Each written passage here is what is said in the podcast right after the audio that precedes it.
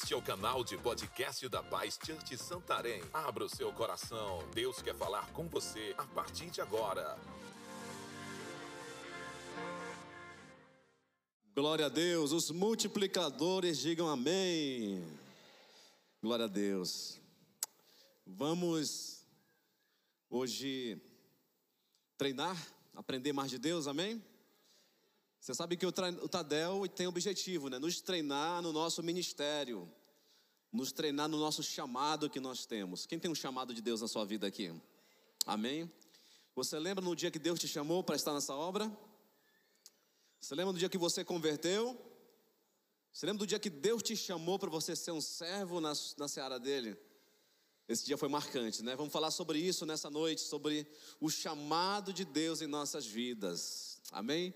Vamos orar por esse tempo aqui para que Deus possa fazer em nossas vidas o que Ele quer, o que Ele quer fazer. Em nome de Jesus, Pai, nós oramos agora. Que nesse momento todos que nos assistem, que nos ouvem aqui no auditório, Pai, sejam ministrados pelo Senhor. E que esta palavra traga convicção do chamado, traga mais fogo ao chamado que nós temos na tua obra, meu Deus. Muito obrigado, Pai, no nome de Jesus, por esse tempo e por estarmos vivendo o chamado do Senhor em nossas vidas, em nome de Jesus. Amém. Glória a Deus. Quem aqui já teve a experiência de você chamar alguém no WhatsApp e a pessoa, como diz o parente, nem tchum para você? Quem aqui já nunca foi respondido por alguém que você mandou mensagem faz, faz meses? É. A pessoa viu, recebeu a mensagem, visualizou, mas não te, te atendeu. Você chamou. Você chamou, chamou, chamou, chamou e a pessoa não te atendeu. Agora imagina isso Deus conosco. Deus nos chamando. Deus fazendo a chamada. Deus chamando pelo nosso nome e nós não atendemos o chamado de Deus. Muitos cristãos estão nessa situação. Foram chamados, mas não atenderam o chamado de Deus para a sua vida. E eu queria fazer uma pergunta para você. Você está vivendo o chamado que Deus tem para você? Aí você vai dizer, muitos vão dizer sim, estou vivendo. E você está vivendo em qual nível? Se você fosse pontuar, classificar o teu chamado hoje, não, não da parte de Deus, mas daquilo que você está entregando para Ele, de 1 a 10, qual vai ser a tua pontuação? Pastor, estou no 10, estou quase no 11 já chegando, né? Estou dando o meu máximo para Deus. Você sabia que quando você considera que você está dando o máximo para Deus, você pode render mais ainda?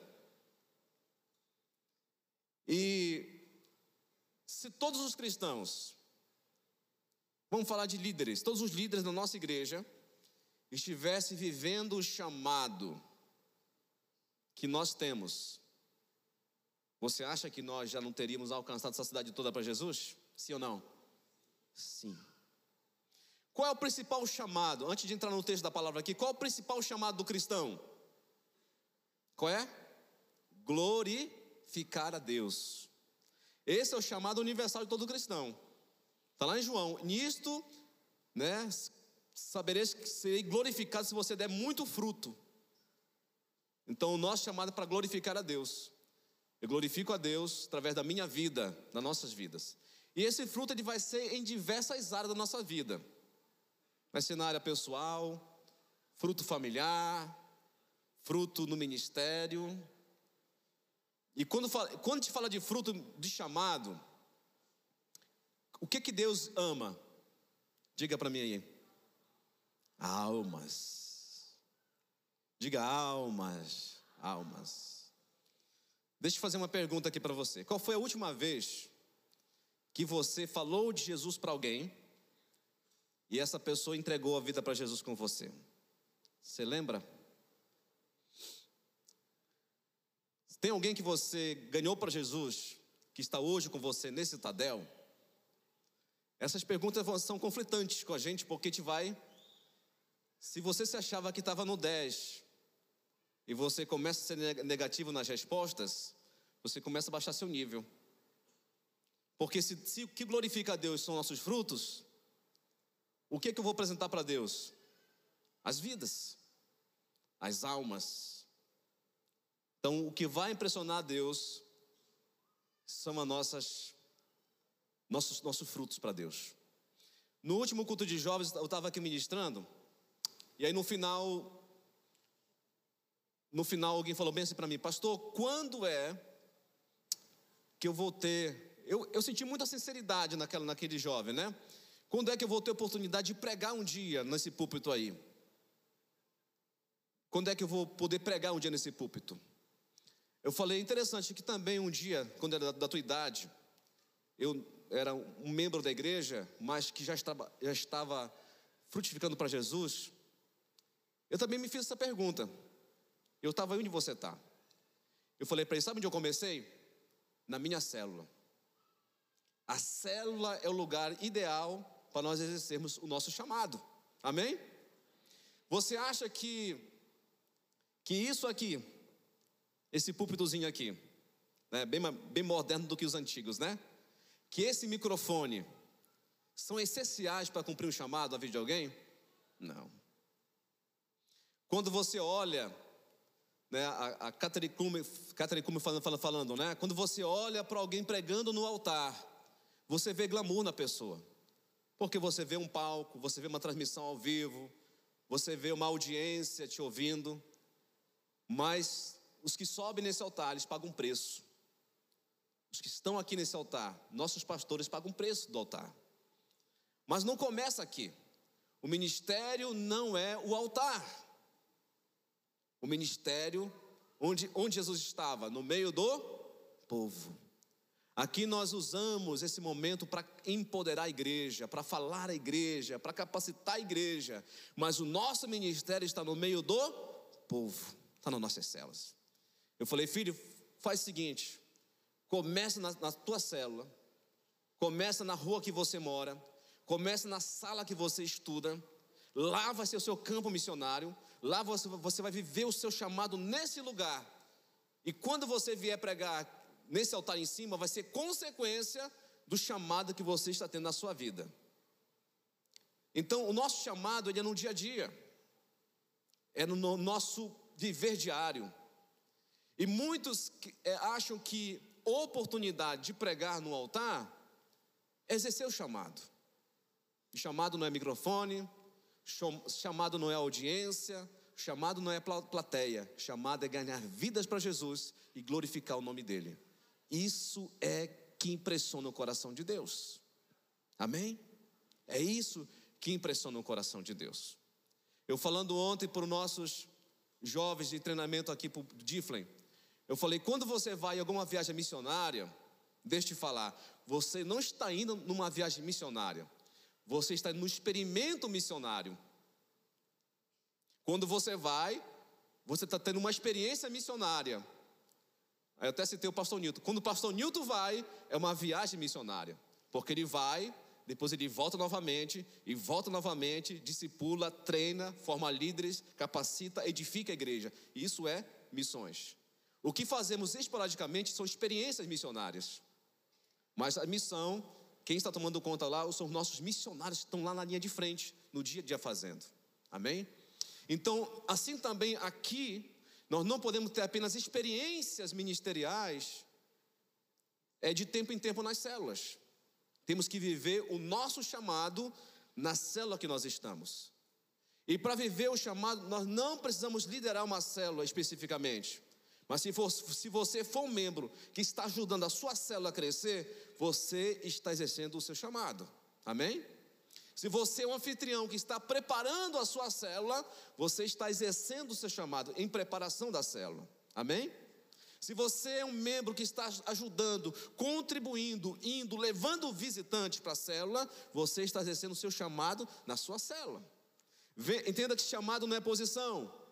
Diga para quem está perto de você: chamado não é posição. Chamado não é título. Chamado é trabalho, é suor, é viver, é ganhar. É isso que é chamado, queridos.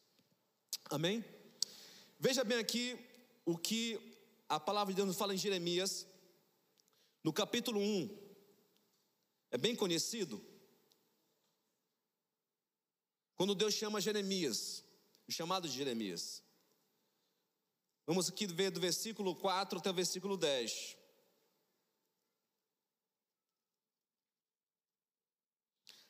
A palavra do Senhor veio a mim dizendo: Antes de formá-lo no ventre, eu o escolhi. Antes de você nascer, eu o separei e o designei profeta às nações. Mas eu disse: Ah, soberano Deus, eu não sei falar, pois ainda sou muito jovem. O Senhor, porém, me disse: Não diga que é muito jovem, a todos a quanto eu enviar você irá e, e dirá tudo o que eu ordenar a você. Não tenha medo deles, pois estou com você para protegê-lo, diz o Senhor. O Senhor estendeu a mão, tocou a minha boca e disse-me: Agora ponha a, sua boca, em sua boca, as minhas palavras. Veja, eu hoje dou a você autoridade sobre as nações e reinos para arrancar, despedaçar, arruinar e destruir, para edificar e plantar. Amém? Então, primeira coisa que devemos considerar no chamado que Deus faz de Jeremias e que podemos trazer para nós uma reflexão. Primeiro, Deus considera a sua história de vida. Deus fala com Jeremias aqui e fala assim: Eu conheço a sua história. Antes de você nascer lá no ventre, eu já tinha, já tinha um propósito para a tua vida. Deus sabe tudo sobre ele. Assim também, Deus sabe tudo também sobre você. Deus já conhece a tua história. Antes de você nascer, Deus já conhece a sua história e Ele está agora dizendo, vai conduzir a sua história no propósito dele. Então, primeira coisa, Deus considera a nossa, a sua história de vida. Ele sabe tudo sobre você. É a primeira consideração que Deus faz sobre o nosso chamado. Eu sei tudo sobre você. Deus sabe tudo sobre você. Deus sabe do seu passado, sabe do nosso passado, sabe a, a, forma como nós fomos criados, a forma como você foi gerado, se você foi gerado dentro de um casamento ou fora de um casamento. Mas de uma, de uma coisa você agora é certo: você está no ambiente que Deus colocou você. Amém? Você foi chamado por Deus. A segunda coisa, tudo começa você ouvindo a voz de Deus. A primeira coisa que aconteceu aqui com Jeremias foi ouvir a voz do Senhor. Ele ouviu a voz do Senhor. Se você ouve a voz de Deus, você é alguém chamado por Ele, mesmo que não entenda bem isso, mas com o passar do tempo, Deus vai mostrar como irá se cumprir isso na sua vida. Apenas siga a orientação do Senhor. Quando Deus chama aqui Jeremias, ele coloca algumas barreiras, mas o que, o que é o fato importante aqui? É que ele ouve a voz do Senhor. Quando você foi chamado por Deus, a maioria que está aqui é líder de célula, ou logo se tornará líder de célula. Quando você foi chamado por Deus, Deus usou alguém, Deus usou o seu líder, Deus usou alguém para testificar aquele chamado. Mas antes de um homem convidar você, o seu coração já estava queimando por fazer algo por Jesus. Isso não é verdade? Amém? Quando alguém veio te convidar, quando alguém veio chamar você para fazer, o seu coração já estava queimando em fazer algo para Jesus, em trabalhar para Jesus, em fazer algo para Deus. Então isso é você, ou você ouviu a voz do Senhor. E quando você ouviu a voz de Deus, você estava pronto, sim ou não? Estava pronto? Não. Você não estava pronto. Assim como Jeremias também não estava pronto. O que vai nos, o que vai nos formar é o processo. Você entra. Os discípulos de Jesus estavam prontos? Não nem mesmo depois dos três anos estavam prontos. Foi por esta razão que veio o Espírito Santo para nos ensinar todas as coisas. Então começa ouvindo a voz de Deus. Você, você ouviu a voz do Senhor. Deus chamando, chamando você para a sua seara. Você sabe que isso, na verdade, é resposta de muita oração. De muita oração. Quando começa esse projeto? Diz a palavra do Senhor que quando Jesus ele estava com os discípulos, diz a palavra que ele estava evangelizando em muitas cidades e aldeias, pregando o evangelho do reino. Depois disto, ele avista uma multidão de pessoas. Como é que Jesus classifica essa multidão? Que estavam aflitas, que mais? Como o rebanho que não tem pastor. Olha só a situação. Depois que Jesus está pregando, estava pregando por dias em cidades e aldeias, ele ainda encontra uma multidão de pessoas. O que, que ele fala aos discípulos? Vamos orar. Para que o Senhor levante trabalhadores para a sua seara. Ele classifica que muitos, a seara é grande, mas poucos são os, os trabalhadores. Quando Jesus, quando Jesus ele aponta essa situação para os discípulos, ele mostra um problema. Qual é o problema? Que a seara é grande e poucos são trabalhadores. Mas junto com o problema ele traz a solução. Qual é a solução? Oração.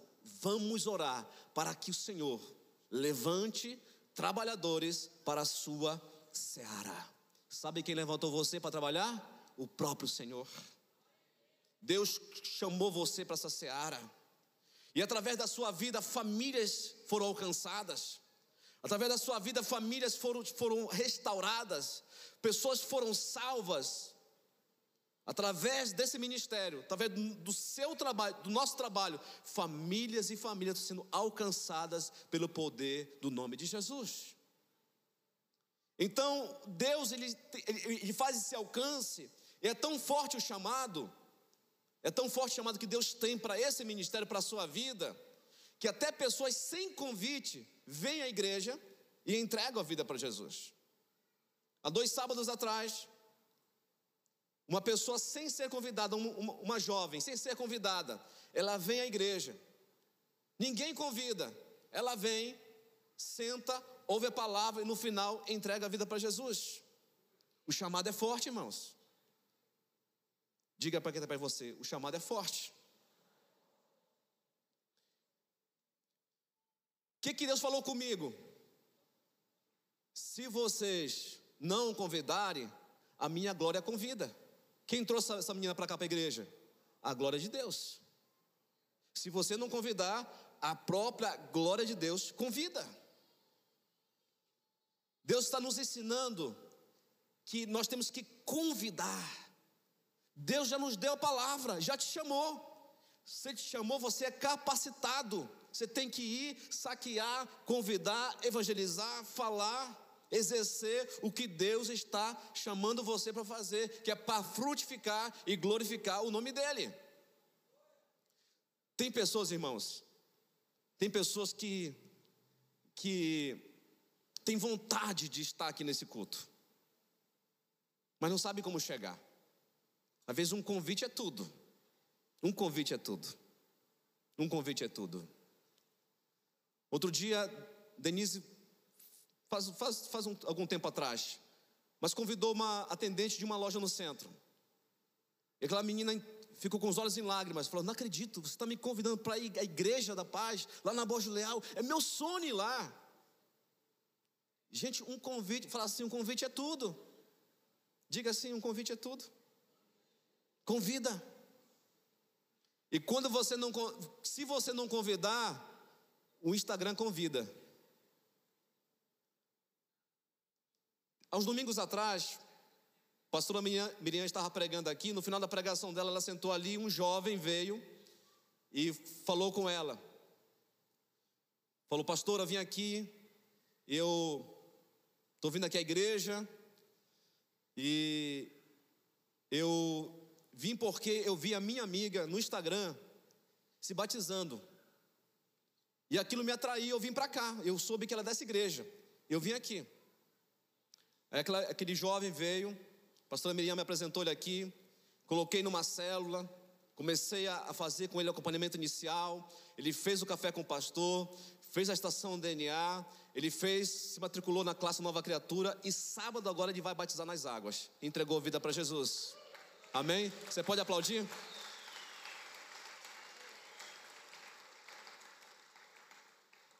Nós temos que viver o nosso chamado. Chegou o tempo, não, não coloca mais dificuldade, irmãos, em pandemia. Não proibido falar aqui nessa igreja, o povo não quer. Diga assim, proibido falar que o povo não quer. Irmãos, se você falar isso, o povo não quer, aí você vai trazer maldição para sua cela, porque o povo não vai querer mesmo para sua cela. Você tem que falar assim, o povo quer. O pessoal está sedento por Jesus. Vamos avançar, vamos, vamos crescer, vamos multiplicar, vamos treinar pessoas, vamos fazer um negócio santo aqui, um reboliço santo. Deus ele quer essa ousadia em nós. E você não precisa ser uma pessoa que se acha capacitada, porque quando você não se acha, é que Deus te encontra, que Deus te acha. Tudo começa com chamado, o chamado marca a nossa vida. O sentimento, que é o terceiro ponto aqui, o sentimento de ser chamado é algo maior do que você. Isso marca a sua vida positivamente, para sempre, como um divisor de águas, porque você vai viver o propósito que Deus tem para a sua vida. Irmãos, quando você entende o chamado, o chamado é tão forte na sua vida que para você o chamado torna-se maior do que você mesmo. O que, que é isso? Quando você entende seu chamado, ninguém vai parar você. Você torna-se alguém imparável. Amém? Porque tem pessoas que eu já vi pararem, porque ficaram magoadas com irmãos da igreja, ficaram magoados com a liderança, com alguma situação que aconteceu. Por que parou? Porque aquela pessoa ainda considera ela superior ao chamado que ela tem. O ego dela é maior do que o seu chamado. E não sabem o que é sofrer por Cristo pelo chamado. Se pessoas entregam, deixam um chamado por causa de uma mágoa, essa pessoa não estaria disposta a ser mártir pelo reino de Deus. Porque se algo tão simples como uma mágoa te afasta, te para. O seu chamado tem que ser maior do que você. O seu chamado deve ser maior do que, do que os seus sentimentos, do que as suas emoções. Então, deixa de lado qualquer tipo de ressentimento, de mágoa que você tem, qualquer situação, nada vai parar você, porque eu tenho um chamado que Deus colocou dentro de você. Esse chamado queima, ele cresce é um fogo consumidor. O chamado consome a sua vida. O chamado consome a sua vida. Como saber se eu estou vivendo meu chamado? É se aquilo está consumindo o meu pensamento. Se eu penso muito nisso. Se eu penso muito nisso. Se eu gasto horas fazendo estratégias, pensando, elaborando, marcando coisas, reuniões, vendo situações, coisas que podem acontecer.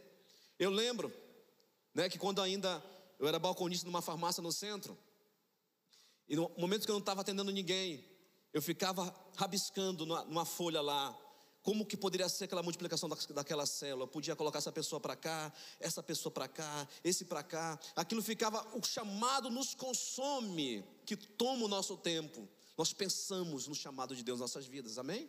O chamado é maior do que nós. O chamado deve ser maior do que nós mesmos. E Deus, ele supera as suas limitações.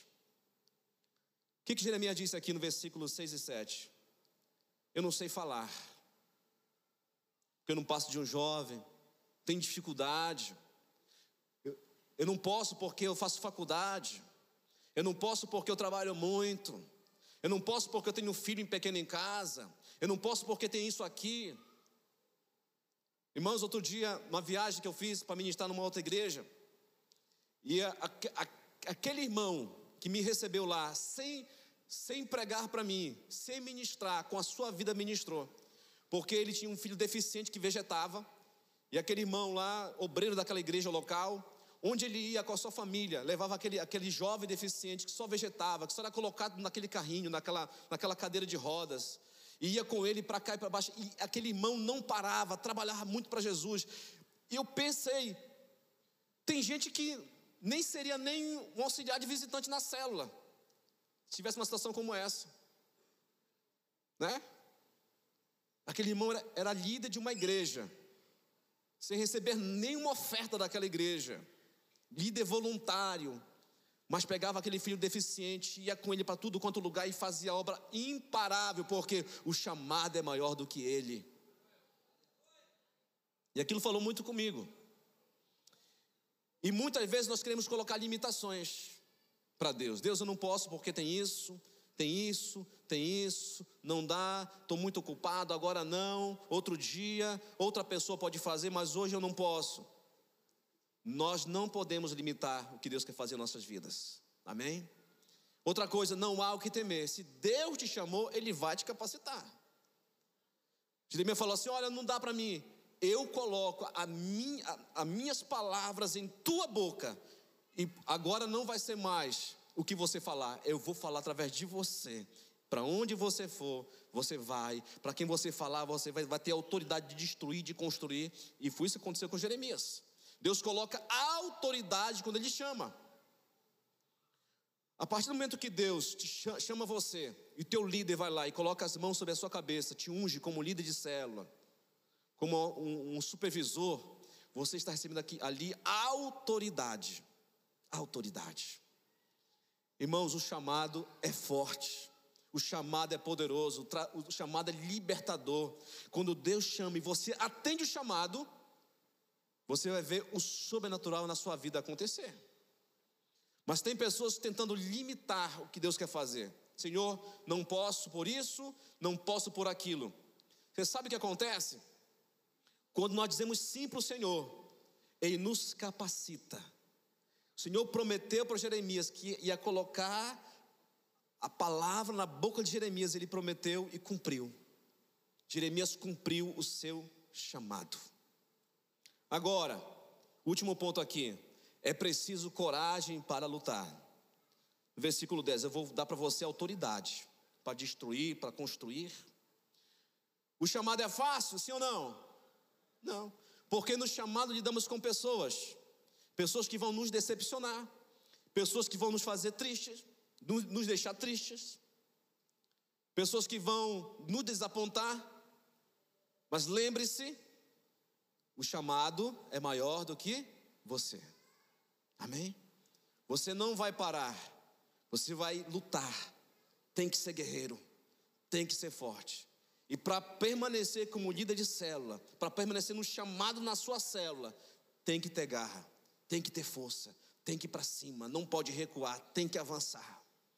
Não entrega fácil, não, irmão, não entrega jeito nenhum, vai para cima. Deus te deu um chamado, Ele vai te capacitar. E ainda que pareça como ossos secos, lembra da, da profecia? Deus transforma ossos secos em um grande exército. Ainda que a sua célula pareça que não tem esperança, que o pessoal está desanimado, não. Deus vai fazer algo acontecer, porque esse ministério não é meu, é dele é dele, eu só estou cumprindo o chamado e a coisa vai acontecer em nome de Jesus. Amém? Por fim, aqui quero ler João 15,16. Eu quero que você fique de pé para receber essa leitura aqui em nome de Jesus, porque ela é forte, Brasil. Irmãos, eu quero que você receba essa leitura aqui como o próprio Senhor falando para você nessa noite. O próprio Jesus falando para você nessa noite, porque essa aqui é a palavra dele. Sabe o que Jesus disse? Vocês não me escolheram, mas eu escolhi vocês para irem e darem fruto, fruto que permaneça, a fim de que o Pai lhes conceda tudo o que você pedir no meu nome. Amém. Deus te escolheu, Deus te escolheu, Deus te escolheu. Para nos conhecermos melhor, siga nossas redes sociais. Arroba Santarém BA.